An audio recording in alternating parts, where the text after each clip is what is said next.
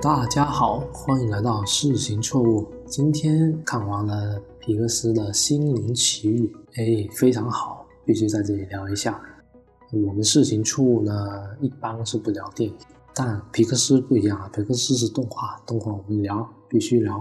而且我也是老皮克斯迷了，每一部皮克斯动画都要看个三五遍，哎，这才过瘾。而且皮克斯动画里面有一些值得玩味的地方，你不多看几遍。很容易错过的。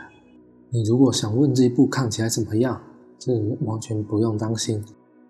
皮克斯是 3D 动画的开山鼻祖啊，很多技术都是他自己研发的，业界标杆，画面质量那绝对是杠杠的。像什么渲染精度、颜色材质、蓬松毛发这点完全没有问题。那的作品是每一部都比上一部还要更好，非常惊人。那这一次来到了心灵奇旅，整个视觉感受呢有点梦幻，真的是梦幻，不是用特效做出来。在这个生之来处的 Great b e f o r e 这地方，很柔软，然后半透明，有一点蓝绿色的渐变，然后毛茸茸的，然后边缘还是模模糊糊的，真的有那种灵魂的感觉，超乎你的想象，一定要自己看一下。但我们看皮克斯的动画呢？最喜欢的肯定还是他天马行空的想象力嘛。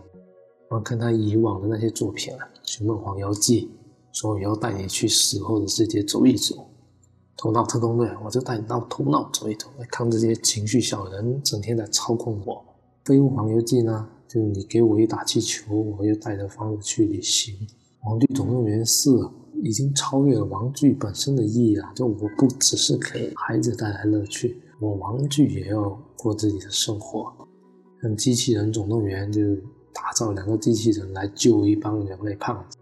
怪兽电力公司呢说什么靠爱发电，这里是靠小孩子的尖叫声来发电。美食总动员老鼠也能当一个好厨师了，几乎都是一些我们原来完全没有想象的事。但皮克斯就是做得出来，而这一次他的挑战是做了一个。人出生之前的一个场景，是很出乎意料啊！你想想看，那些创作死后世界的作品一大堆，但其实创作人出生之前这个场景几乎没有吧？而他本片的设定就是说，我们人与生俱来这种性格、兴趣爱好，哎，这些都是先设定在灵魂里面，然后我的灵魂才投放到地球上。这是心灵奇旅啊！你去看。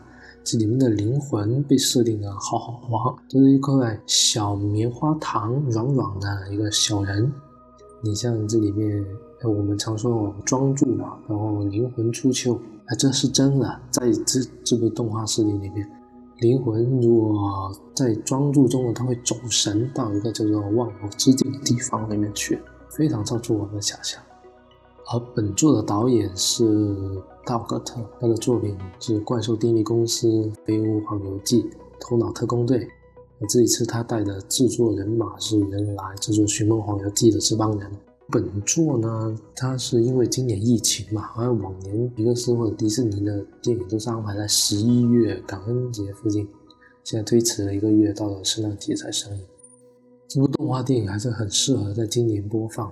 我们经历过疫情，遭受过隔离、离别、挣扎、迷茫等等艰难的时候，突然间意识到，肚子饿的时候能咬上一口包子啊，在黄昏的时候能够想到去买个菜，也能回个家陪父母散散步，甚至现在坐在电影院里面看一下《心灵奇旅》，这些都不是理所当然的日常啊，我们曾经都失去过。现在想起来会特别珍惜现在能做的这些事情。讲这么久啊，就是告诉你快看，值得你去看。这一次排片并不多嘛，你不早点看的话，可能后续说不定就看不到，只能去网上看。这部动画电影讲了什么呢？就是中学音乐教师乔伊嘛，他认为说我很热爱爵士乐啊，爵士乐才是我的生活。我就是要去加入爵士乐团搞乐队，哎，终于获得一个演出机会啊！他太高兴了，喜出望外，但乐极生悲嘛，一脚踩空就直接挂了，去到另外一个世界。他不想死啊，就要逃离那里，结果不小心掉落到另外一个次元，这里就是这个生之来处。的 Great Big Four，哎，在那里还成为了灵魂导师。这个心灵学院就在培训这些前往地球的灵魂，让他们有一个完整的性格啊，让他们能够找到一个有生命火花的东西，其实就是一种生存的动力或者对生存的热爱。然后说回来，就是这个呃心灵学院这些看护者啊，给乔伊安排了一个最丧的灵魂嘛，二十二号。这个灵魂他尝试了几千年，然后气走了一堆导师，然后至今也没有找到自己的火花，已经丧失对地球生存的乐趣了。乔伊觉得这很简单啊，我给你搞一个人生目标是吧？很伟大，说不定你就喜欢啊。他试了很多，一点用处都没有。他这个小灵魂就是不吃这一套，但两人阴差阳错呢，通过那个忘我之境也调回了人间。这一次二十二号不小心占用了乔伊的肉身，而乔伊他占用了一只猫的肉身，然后二十二号就可以快乐的体验这个平平无奇的主人公的日常生活。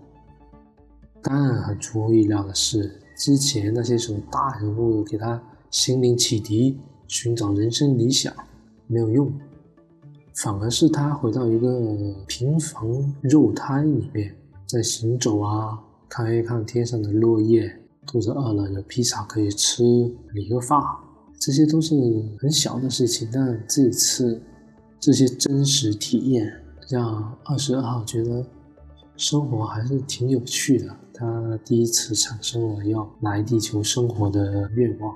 当然啦，故事没有这么顺利，后面会有一些转折，那我这里就不剧透了。嗯，这也是让故事更加丰富嘛。而我们会意识到这里面也很有意思，制定了一个叫做火花的东西，这在心灵奇奇旅里面还是特别重要的，都是围绕火花来推进这个故事。所以火花究竟是什么呢？你像他们在一切殿堂里面去看的时候。可能这个小灵魂踢了一下足球，或者搞一个烘焙，看看我发射个火箭，就任何事情只要能让你稍微有点兴趣，可能你就能获得这颗花。但是二十二号这个角色不一样，这些事情不能感让他感受到一丝的兴趣。怎么说呢？原来就是给二十二号安排的这些导师或者世界名人嘛，特蕾莎、林肯总统、阿基米德等等，因为这些人他们都是把一个很伟大的人生目标当做追求，就觉得这样肯定能够让你产生对生活的乐趣，而实际上并不是，因为在这个灵魂状态，它是没有嗅觉、没有感觉、没有痛觉、没有感受的。然后你跟一个没有感受的人，呃，就是在这种毫无感受的情况下，你跟他讲任何事情，他就会变成一句大道理。大道理你知道是没有任何作用。但是二十二号获得这个火花的过程，其实就是这部动画电影的主题了。他怎么获得呢？他是回到了人间，然后借用了主角的身躯啊。主角他很平凡啊，他没有这些，他只是热爱音乐而已。然后，由于他用了主角的肉身呢，肉身有感觉。当他肚子很饿的时候，吃上披萨，他会觉得哇，这东西好美味啊！或者在地铁的时候，听到有个流浪汉在演奏音乐，就觉得好好听。嗯，然后走到门口坐下来的时候，阳光很好啊，这个金黄色的落叶正好落到他手上，他觉得这种感觉暖暖的，很好。他最后喜欢上了生活，是因为他感受了一种活着的状态。所以这里的动画的主题就出来了，就是说激发你生命中的这一丝火花。哎，它不是什么伟大的人生目标，不是什么令人称赞的才华，很可能就是你在生活中观察到的一些小细节，自己亲身经历感受到的。一点点细腻的感受，最终能够成为让你活下去的理由。然后，如果我们去到一个哲学命题来说呢，这就做灵与肉的合一，或者用阳明心学来说，就做身心合一嘛。脱离肉身、脱离实践的这些东西是不能长久的。呃，记得张孝伟老师也说过，就是说通过感受去学习，大脑知道跟身体知道是两回事。可能二十二号这一次他是通过身体知道来感受到，哎，活着原来感觉是这样，而不是那些人口头说的那种啊，很伟大、很伟大，那种不好玩。在电影中有个笑片都很有意思，二十二号的这个主人公的肉身啊，他。正好接到了一片落下来的落叶，他觉得特别美好啊。然后乔伊的这只猫，它就会在旁边催促说：“走吧，我们赶紧去把身体换回来吧。”他说：“我可能找到了属于自己生命的火花了，比如说我很擅长行走啊，我行走就很快乐。”嗯，乔伊在旁边就吐槽他说：“走路这种算什么人生目标？这太平庸了。”但这种评论确实伤到那个二十二号的心嘛？可能对他来说，他就是很热爱这些生活的小细节啊，这跟平不平庸有没有什么关系？在这一刻，他是找到活下去的理由。这才是最重要的。其实后来乔伊也意识到这个问题啊，因为那一天他终于演出完了，然后大伙都走了，站在门口跟这个乐队的这个 leader 说：“哎，接下来我们要干什么？”那个 leader 跟他说：“那明天这个时间点你再过来继续演出啊。”他心里肯定就说：“What？就这样就就结束了？我实现自己的愿望也就仅仅是这样而已。然后接下来当然就是大量的重复了。”这一刻，他好像明白一些什么。他回去坐在自己的钢琴前，兜里掏出了二十二号曾经收集的一些东西，比如说一块吃了一大半的披萨，曾经在理发店嘴里嚼的棒棒糖，来自妈妈帮他缝补衣服时的一桶织线，还有当他凝望秋天的时候落到手心里的一片落叶。也许他热爱手指在这些黑白琴键上行走的这种感觉。而不单单只是说要去演出，这一刻他明白了，所以他后续不就回去那个生之来处去拯救一下二十二号。嗯，导演创作这样一个故事呢，他也是有来源的，就是他据说他酝酿了二十三年之久啊。那原来他儿子出生之后呢？他就开始好奇问你说人是怎么来的，以及，哎，你说这个人的个性跟兴趣爱好是在后来与世界的互动中发展出来的呢，还是说我与生俱来就有一定的性格，有一定的兴趣爱好？他觉得这想法很有趣，然后这一次他就把这个想法打造成了整个心灵奇旅的基本设定。然后至于说感受这种生活中的小确幸吧。其实也是有来源的。他说他有一次去骑自行车，停下来的时候，在路边摘了一个树莓吃了起来。他说当时那些树莓被太阳晒晒得暖暖，可能他有一点点口渴，一吃觉得哇塞，这是这是他吃过最美味的树莓了，至今一直都记得那个美妙的时刻。但那个时刻毫无意义啊。他说可能就是这种毫无意义的时刻，在我生命中有点点滴滴有好多，但。我每每想起来，都觉得这样的人生挺幸福的，很有意义。哎，所以他想打造这样一部心灵奇旅来拓宽人们的想法，说我们不单单的是去关注说，哎，我人生是不是有一个伟大的人生目标？其实人生中就有很多很多很小的意义，我们自己能不能发现而已。然后这一次的心灵奇旅很有意思啊，就像片中的灵魂导师去启迪这些灵魂一样。讲道理是没有用的，哎，所以导演如果说我，给你打造一个故事，是吧？那故事让你感受到，你就明白哦，原来有一个这么简单又这么深刻的道理，把他的意识就传达到我的心里边去了。全篇都非常好，那只是我自己还有一个小小的疑问，就是说，嗯，这算是一个灵魂拷问的，就是说，既然每个人的灵魂都是找到火花之后才来到地球的。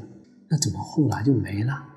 因为我能发现身边有很多人对很多事情是毫无兴趣，他就跟这个二十二号一样，也不是说丧了，感觉他们过得也不快乐，我也解释不了。难道他们是在那个忘之境里面迷失了自己吗？假如每个灵魂都是抱着对生活的热爱来到这个世界，那我觉得好不容易找到的那一丝火花，在后来的生活中丢失了，还是被沉重的生活给浇灭了，我觉得好可惜，好可惜。挺期待说大家能够去电影院看，就重新找回生活中的那点火花。我觉得这部电影的意义就达到了。这一次的亮点，我看有三处吧。一处就是生之来处这个地方很梦幻，它不是那种虚假的梦幻，是那种很柔软，呃，有点发亮，就暖暖的那种感觉吧。然后半透明，然后加上低饱和度，整个视觉看起来是非常舒服。然后另外一个就是这个忘我之境这个地方，它是一个夜晚。如果我们这些平常人平时，当我们投入做一件事情的时候，我们会进入心流状态，这时候你的灵魂就会出窍，哎，神游到这个奇妙的地方。当然啊，这里面有两种人，一种是很很忘我投入的人，另外一种是我就麻木做一件事情，然后我的灵魂就迷失了，他一个执念，比如像那个什么。基金经理嘛，就说一定要交易，一定要交易，整天关注交易这件事，但他对交易这件事又毫不热爱，就迷失自己，变成一个什么巨怪，掉落在这个忘我之境里面徘徊嘛，真的很有意思。这些原来在我们看来接近一种宗教色彩的东西，他能够把它具象化，真的是皮克斯的疯狂想象力，这毫无可撼动。其实这部电影也让我们在想，其实。究竟是生活很无聊呢，还是人很无聊才会觉得生活很无聊？因为你会发现，觉得像什么做作业、考试、做 PPT、上班，甚至做菜、跑步，你觉得它无聊，但是因为你没有投入进去啊。这投入进去了，其实你也见过做很多这类事情的人，做到非常热爱，都把它做成工作，就毫不厌烦。这确实值得我们反思。而第三个亮点就是灵魂这种设定啊，灵魂呢我们看不见摸不着的，其实背后他们是参考了一种叫做气凝胶的东西。怎么想象呢？生活中有一团烟雾，然后它被冻住了，哎，对，这就是灵魂。这冻住的一个气凝胶的物体呢，它的边缘看起来是模模糊糊的，有点像气体，但它实心看起来就有大致的一个实体的感觉，然后。就灵魂就做成这种感觉，而且给赋予了它那种软软的属性，特别好玩。我觉得这是一种皮克斯创作出来那种独特的风格啊。你看，我们看过其他动画甚至电影，其实灵魂往往被塑造成像一个鬼魂、鬼这种，都完全不具体，就虚无缥缈的。然后这一次把它打造成一个这种气凝胶小人，很美妙，很美。这应该是你看过所有动画里面第一次独创的这种材质感。那这部电影的整个观影体验，就是用美妙两个字来形容，毫不过分。我自己的观影体验是，可能我动画泪点也比较低，我我是一个看电电影从来不会老泪纵横的人。但是看动画呢，却让我热泪盈眶。你你可能不能想象这种，就感觉动画这种表达方式更能触达到灵魂吧，老是能击中我心里那些软肋。然后这一次有两处让我落泪的地方，就是一个是乔伊去找妈妈，说我裤子裂了，我要去演出，帮我补一下。妈妈她一直很反对让乔伊去演出嘛，但演出这种。就像流浪一样的生活，不好不稳定，是吧？你放着学校老师一个铁饭碗的工作不做，整天想要去搞什么乐队，这不靠谱啊！他批评了乔伊嘛，但乔伊他真的很爱这件事，他又跟妈妈辩解。哎，其实他他母子俩一直就这件事有矛盾，但这一次乔伊决定打算对他说实话，他就说我。真的是在爵士乐，我会把爵士乐当成自己的生命来看待。然后他认真的跟妈妈讲述了整个过程。他妈妈理解到，其实这个孩子他就真的很喜欢这件事，我没必要老是去阻止他嘛。而且站在妈妈的角度，其实妈妈她不是不支持这个孩子，她只是觉得我年纪也大了，哪一天我走了，你依然过得不好，她作为父母，她自己都会很难受。但自己是乔伊，真的很热爱，那支持他就行了嘛。所以他转身拿出了曾经乔伊爸爸的一套西服，因为乔伊爸爸他也是一个演奏音乐的人，也是很热爱。他是见过他爸爸很颠沛流离的样子，不想让他儿子再重蹈这个覆辙嘛。但这一次他认可他，拿出这件很好的西装给予了乔伊。乔伊真的是被这一刻打动了，他现在获得了妈妈的认可。看到这里真的是哭的不行啊。可能我人生中有经历过这样的时刻，当自己对某件事很热爱的时候呢，父母是完全不理解。但很好的就是父母他们虽然不理解吧，他说：“那你自己考虑清楚吧。”等我考虑清楚，我再跟他说的时候，他可能谈不上是支持吧，至少他是不反对。然后在他能做的范围里面去做他们能够帮到我的事情，这点我一直都很感谢他。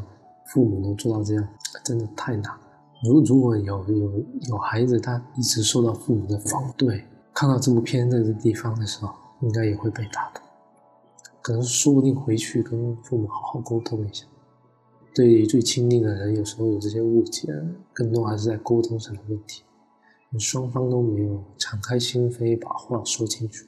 而另外一个就是，那乔伊回到人间，然后演出完也觉得。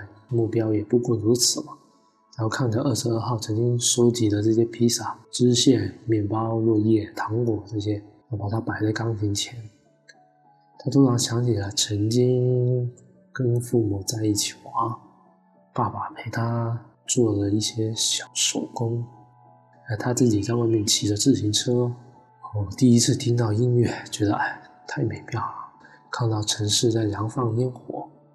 这些很细微的片段，看到这里，这头脑里面是闪现过很多自己经历过的事情。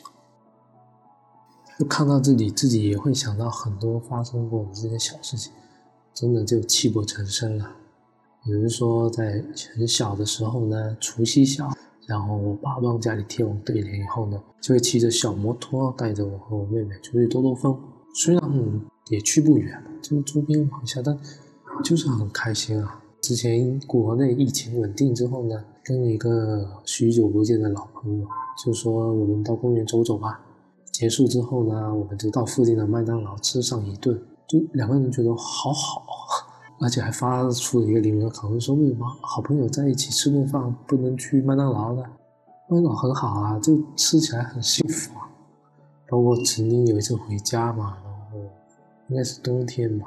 反正吃完午饭，然后那天阳光很好，就跟我妈妈到处去走走。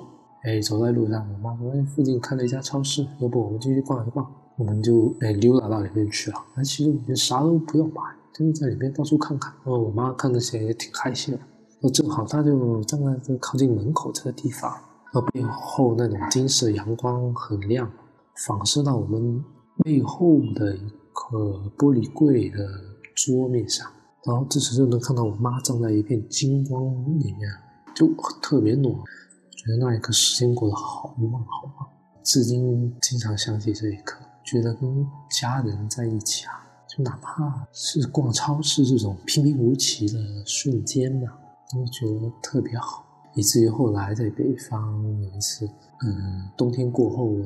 春天来了，到一个公园去逛，两岸的支柳已经能看到有一点嫩绿色，然后到处都是一家老小出来晒太阳。然后走到一个湖边，然后望着远处阳光湖面上的光，那一刻觉得啊，就想起了曾经的这个我妈陪伴的这个瞬间。我觉得如果我妈这个时候能在身边，我陪她在公园走走，那该多好！哎，这是我自己感受到的两处泪点吧。所以你自己看，估计还有更多。因为这一部它讲的是我们去感受生活中一些细节嘛，就这种主题跟每个人都息息相关，所以感同身受这一点，我觉得这这部作品上还是做的相当不错的。好，当然这里面有皮克斯一些细节啦，比如说，哎，我讽刺玩一些梗，呃，因为要识别每个灵魂的性格嘛，然后这些。看护者会把这批灵魂送到一个叫日勤的地方，或者送去训练培训出一个这个冷漠的性格，然后还会送他们去培训一个自恋的性格。这批送完了，他就跟那个同事说：“哎，我感觉最近好像送到自恋的这个人有点多，这应该就粉丝现实了。”另外一个是在那个忘我之境这个地方，有一个灵魂迷失啊，在那里打转。当他被解救回来之后呢，他发现是一个基金经理。他说：“哎，又是一个基金经理。”然后他这个灵魂回到现实的肉体里面，他突然间从一个看旁的电脑里面醒过来，发现哇，我这过的是什么人生？他一手就桌上的电脑烧掉了，还跳到同事桌前把他们电脑也给毁掉，就觉得好爽、好解压的那种感觉。另外一处就是那个理发师嘛。乔伊他每次来理发都是跟这个理发师聊音乐、爵士乐，聊得很来，觉得理发师很懂我，我也很懂这个理发师嘛。这一次他发现理发师他原来理想是当兽医，但是当时他女儿生病了，趋于现实嘛，只能先当理发师来养家糊口。然后这个二十二号扮演的主角他就会问他说：“那会不会现在过得很不开心啊？”呃，理发师跟他说：“不会啊。”超开心的，剪发这件事就是他喜欢了。每天能够接触不同的人，这些人来讲不同的故事，我觉得非常享受。主人公当时还是只猫在旁边看到这一刻，他应该也心动了吧？哎，这让我想起保罗·格雷厄姆曾经的一篇文章，就是说如何才能去做喜欢的事情。他说啊，想要知道一个人是否喜欢他正在做的事。那就看他会不会无偿的工作，即使不得不找另外一份工作来求生存，然后让自己有足够的时间来做一件喜欢的事情。如果一个人在做自己并不喜欢的工作时，他是很难有什么成就的，因为他是在强迫自己工作，而别人是真心热爱这份工作。想要让工作快乐，不仅要做自己喜欢的事情，还要。做令人佩服的事情，就是那种做完可以说“哇哦，太酷了”，至少在那一刻吧，可以用来测试自己，说“哎，我是不是真的喜欢这个东西？”呃，还比较有趣的还有就是这些心灵学院这些看护者吧，他们都叫 Jerry，而且很奇妙，他是用一种三 D 的方式去表现二 D 的线条。首先，这些家伙看起来就是。有点像毕加索的画作，你能想象，就是很抽象，哎，抽象的各种人嘛。然后它都是线条，然后这个线条会立在一个三维的空间里面，扭曲会变形什么的，挺好玩的。然后这些 Jerry 他们非常有人性啊，他们有一个同事是比较较真的性格嘛，有点像这种会计，一点点都不愿意错漏的这种。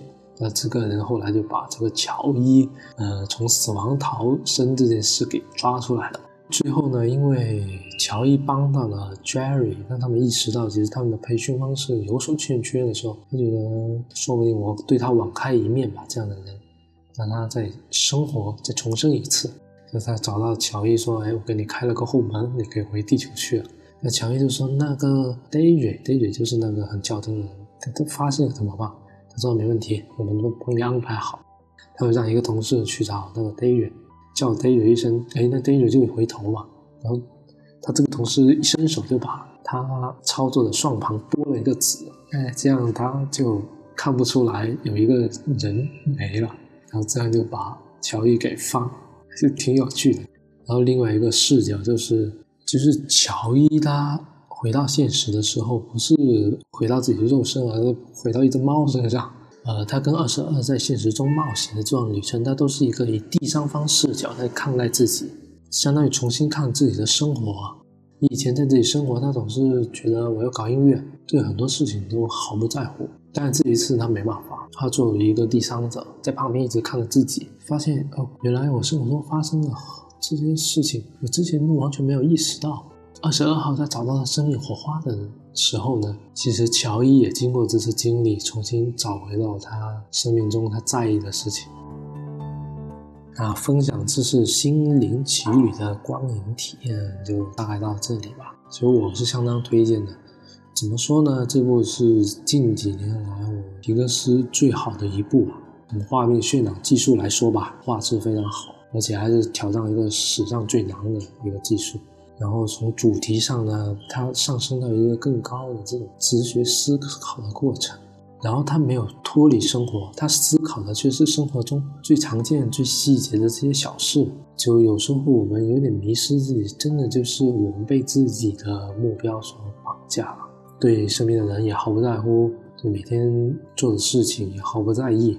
但想想能吃上一顿自己亲手做的饭，能跟妈妈一起在海边散个步，这大概就是最美好，而且我们每个人都能真真切切感受到的价值。不是说它很微乎其微，我们就忽略它。它最大价值就是让你觉得活着有意思啊！失去兴趣才是最可怕的。活着就要抱着对生活的热爱吧。那今天的节目就到这里啦，记得哦，记得去看哦。或者以后会继续聊一些皮克斯的动画电影，你有觉得好的也欢迎跟我推荐哦。今天就这样，拜拜。